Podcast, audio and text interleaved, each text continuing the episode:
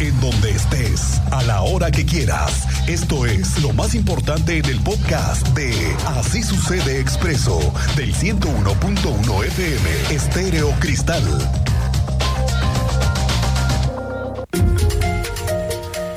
La zona de Álamos, por cierto, hoy intervenida en muchas de sus calles, Álamos está, al igual que 5 de febrero, en completa reparación. Se están levantando calles completas. Hay vecinos que de plano se cambiaron temporalmente de casa por las obras que ya llevan meses y no se ve para cuándo. Álamos, por ser una zona muy comercial y divergente, tiene, como todas, pues de todo tipo, ¿no? Problemas de todo índole. Álamos, segunda sección, por ejemplo, es la que ha padecido el crecimiento de zonas restauranteras en la colonia y además lo que ha provocado ahora la falta de estacionamientos. De hecho, recientemente los vecinos tuvieron una protesta a través de lonas para rechazar la fallida y fracasada idea de los parquímetros. Resulta que Álamos, segunda sección, también es la zona de tránsito de las vías del ferrocarril donde hay un paso importantísimo de migrantes que bajan a Querétaro a buscar una oportunidad. Ya lo decíamos, la zona de Roncopollo, la zona de vías del tren es muy utilizada y requerida por personas en situación de calle donde buscan un refugio de la lluvia y del frío. Hoy por la mañana se desarrolló un operativo entre las autoridades municipales de Querétaro para retirar a hombres y mujeres que han adoptado las calles como su casa estuvo la secretaria de Servicios Públicos Alejandra Aro, el delegado del Centro Histórico Javier Mata y otras autoridades. La misma Alejandra Aro detalló que incluso estuvieron presentes representantes de colonos porque se estaban revisando desde las luminarias, la poda en el jardín, la mejora en las calles aledañas, ahí en la avenida Industrialización. Como parte de los recorridos se identificó una persona en condiciones de indigencia, la cual fue entrevistada por personal de la Guardia Municipal.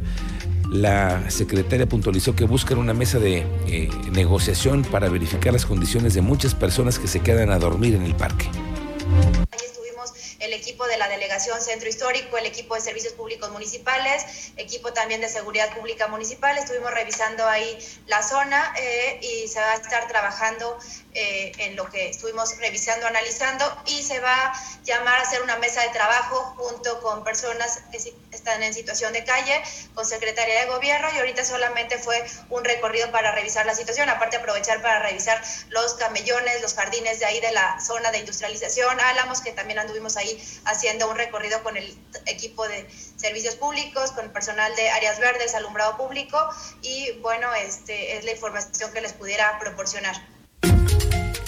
Por cierto que esta zona de Álamos, no sé si tú corres ahí, Luis, que a ti que te encanta andar corriendo por toda la ciudad. Sí, justo ese es uno de los circuitos que también procuramos. El circuito de Álamos está muy bien conservado, fíjate que es de los más bien conservados, creo yo, que todo el parque en general lo tienen bien identificado como una zona prioritaria, está bien cuidado. Y además una alta plusvalía.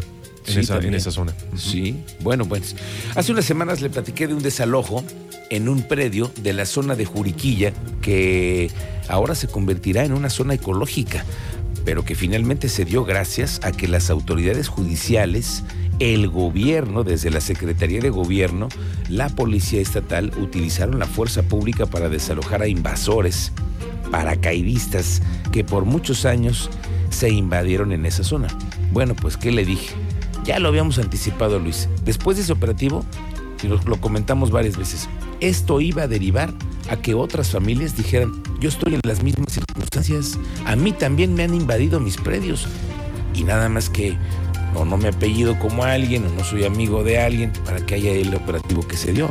Ese operativo exitoso, por cierto, que ya tiene a otros empresarios, dueños de predios, que al igual que ese, están invadidos Hoy tuve acceso a un expediente del grupo de vecinos del fraccionamiento microindustriales de San José el Alto. Están denunciando que hay una problemática cada vez más seria, más aguda, más violenta, con un grupo de vecinos que se han apoderado de hectáreas completas gracias a las amenazas y amedrentamiento. Los vecinos ya están cansados, ya tienen iniciado un juicio, pues para que una autoridad determine la legal propiedad. Pero ante la invasión, ante lo que ha sido pasarse la ley por donde más les plazca. Un grupo de invasores ahí en San José del Alto está haciendo de las suyas, los vecinos están cansados, están buscando a la secretaria de gobierno para que ahora lleve estos casos. Te le iré contando de este asunto. Total de 250 personas salieron de distintos puntos de Querétaro para realizar la peregrinación hacia la Basílica del Tepeyac, las mismas que son abanderadas y resguardadas por elementos de la Policía Estatal y las policías de cada uno de los municipios hasta el ingreso del Estado de México. Están divididos en varios grupos pequeños, son los que se quisieron ir ¿eh? y que no había peregrinación. Es un grupo que ellos decidieron irse solos. Bueno, eh, van por la autopista federal 57 durante el recorrido. No ha habido hasta ahora ningún percance. Los peregrinos avanzan conforme a su planeación y hay que recordar que no van acompañados esta vez de la diócesis. Se suspendió esta peregrinación de, manera organizada, pero bueno, nosotros sabemos de, la fe que tiene la gente eh, aquí en el estado de Querétaro y que era algo que de todos modos se iba a generar de una forma inevitable desplegamos nosotros personal en, carretera sobre todo y, desde los recorridos que venían de la sierra para resguardar un, aproximado de 200 peregrinos en total.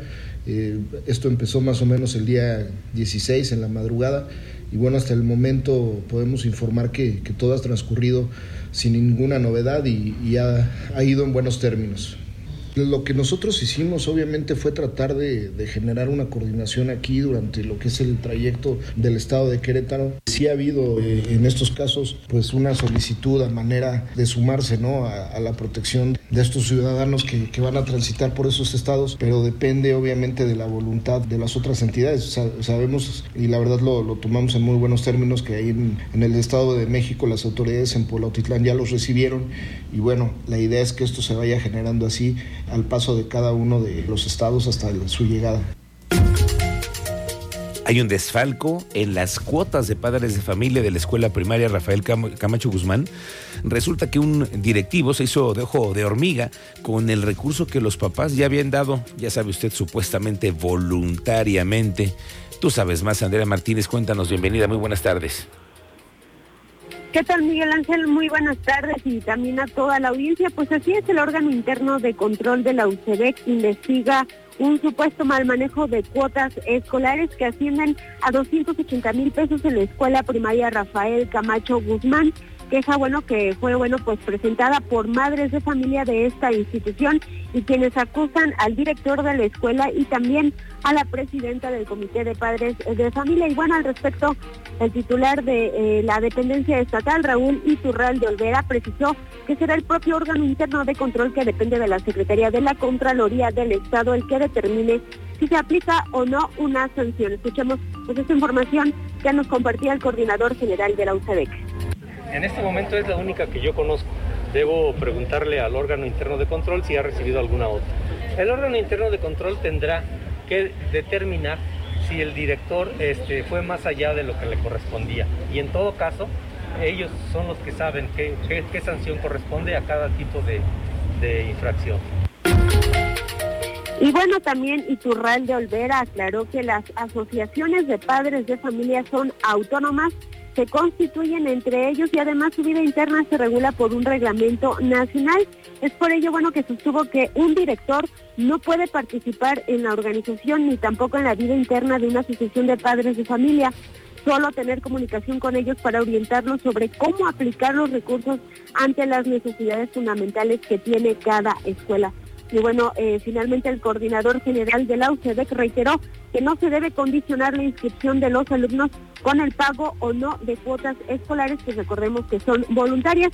También eh, comentarte que por este caso eh, las madres de familia interpusieron una denuncia ante la Fiscalía General del Estado en contra de quien resulte responsable y para que se investigue el destino justamente de estos recursos. Esta fue la información, Miguel Ángel. Gracias, Andrea Martínez. Regresamos al tema de 5 de febrero y el incendio que desde esta mañana tiene a los cuerpos de emergencia intensamente movidos. El teniente Mérida estuvo ahí. Cuéntanos, teniente, ¿cómo te va? Muy buenas tardes. Muy buenas tardes, Miguel Ángel. Buenas tardes a nuestro auditorio. En efecto, cerca de las 7.25 de la mañana ingresó este eh, reporte al número de emergencias. Los primeros que estaban en la zona, como ya se sabe, oficiales de movilidad, fueron los que confirmaron el reporte, realizaron los cierres para que acudieran los servicios de emergencia y comenzaran a atender el incendio en cuatro predios. El saldo, lamentablemente, dos caninos murieron allí en el lugar cuatro más fueron rescatados y valorados. Daños materiales, no hay víctimas fatales, que es lo que hay que destacar, y los servicios de emergencia controlaron el incendio, se trabaja en la remoción, enfriamiento y conocer las causas. Pero escuchemos al director de la Coordinación Municipal de Protección Civil, Francisco Ramírez, quien nos atendió en el lugar. Se trata de alrededor de cuatro predios, unos de ellos patios de maniobras vehiculares, otros de ellos eh, de almacenamiento de materiales sólidos, plásticos, maderas, algo de vidrio y unos más los patios de los establecimientos que se encuentran aquí al frente. Afortunadamente ningún establecimiento ha sido afectado de los que se encuentran en la parte frontal. Tenemos dos vehículos con afectaciones parciales únicamente en este patio de maniobras y pues bueno, el consumo total de la zona de acumulación de materiales sólidos, como les compartí, eh, madera, plásticos. En este momento nuestra prioridad es el garantizar la seguridad y la integridad de toda la zona. Afortunadamente ahorita no se encuentra ya ningún riesgo específico para la población. Fue controlado muy rápido. Les repito, gracias al reporte ciudadano y al trabajo interinstitucional que hoy tenemos aquí en la zona también está personal de la Comisión Federal de Electricidad que garantiza el corte de la energía eléctrica para que las operaciones de emergencia sean seguras y posterior a ello harán lo conducente para restablecer este servicio de energía eléctrica.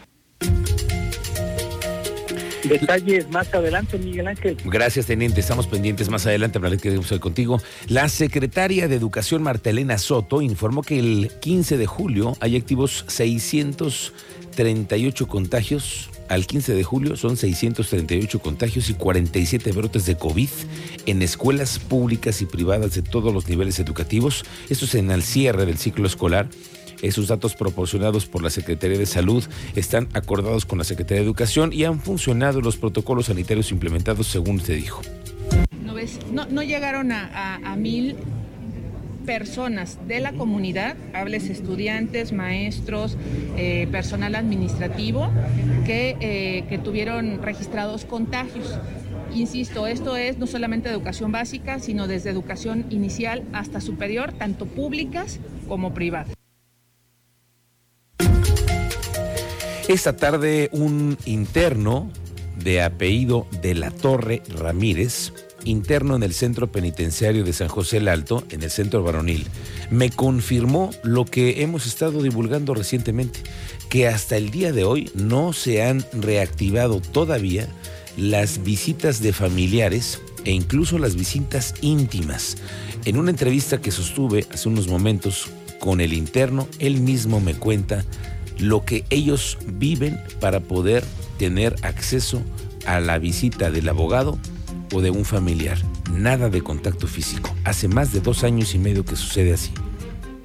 Sí, en parte sí, pero en realidad no como debe de ser. ahorita nada más están dando una visita una vez al mes, una sola persona adulta, por, por un tiempo de 30 minutos a través de una cabina como tipo acrílico. No podemos tener contacto físico con nuestros familiares, pero esto resulta ilógico ya que yo, por medio de algunos escritos, he solicitado, por ejemplo, a la comisión que me digan ellos de 27 áreas que yo les enumero, que ingresan todos los días de las áreas que trabajan dentro del centro penitenciario, si les hacen la prueba de PCR. Me tardó seis meses en que me respondieran. Tengo los documentos donde me responden que no, que no se les hace una prueba de PCR.